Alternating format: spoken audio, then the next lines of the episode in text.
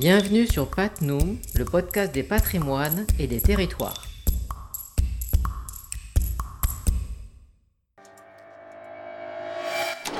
La maison atelier de Théo van Dusburg à Meudon.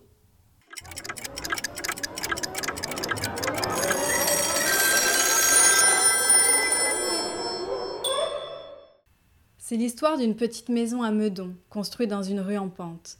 Une petite maison aux murs blancs, porte de garage jaune, porte de toit terrasse rouge et garde-corps noir, se livrant discrètement au regard des promeneurs. Trois couleurs primaires qui rythment une façade blanche en se limitant aux portes extérieures.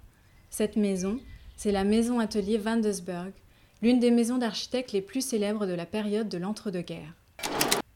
Sans couleur, l'architecture est sans expression, estimait son créateur Theo van Desburg, architecte, designer, théoricien et fondateur en 1917 du mouvement d'avant-garde de Stiel aux Pays-Bas, créé entre autres avec le peintre Piet Mondrian, le designer Gerrit Rietveld ou encore l'artiste architecte El. Ce mouvement prônait un environnement utopique par le biais de l'art abstrait et d'une harmonie universelle dans l'intégration complète de tous les arts. La maison atelier en est pour ainsi dire la plus célèbre expression, une architecture rationnelle, simple, pure et dépouillée. L'histoire commence en 1927 quand Théo et Nelly van Desburg achètent un petit terrain rue Charles-Infroy, proche de la gare de Meudon-Valfleury et non loin de chez les Harpe. Jean Harpe et son épouse Sophie Teuber-Harpe, autre couple mythique de l'avant-garde internationale, ont acheté également un terrain de 100 mètres à vol d'oiseau au bord de la forêt de Meudon sur la commune de Clamart.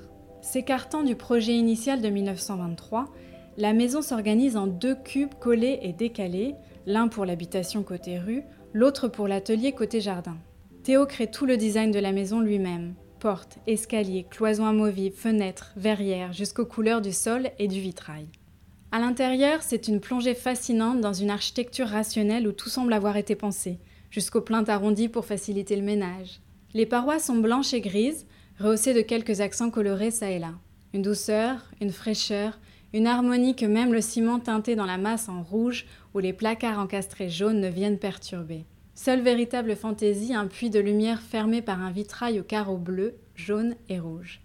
De l'entrée, un grand couloir mène au grand atelier. L'atelier est l'objet même de la maison, invisible depuis la rue. Baignée de lumière, la pièce, avec son immense verrière de 5 mètres de hauteur, donne sur le jardin. Théo et Nelly n'y vivront ensemble que six semaines.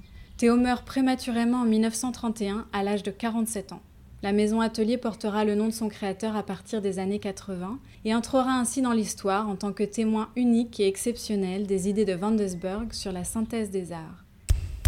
Vous venez d'écouter Patnoum, le podcast des patrimoines et des territoires.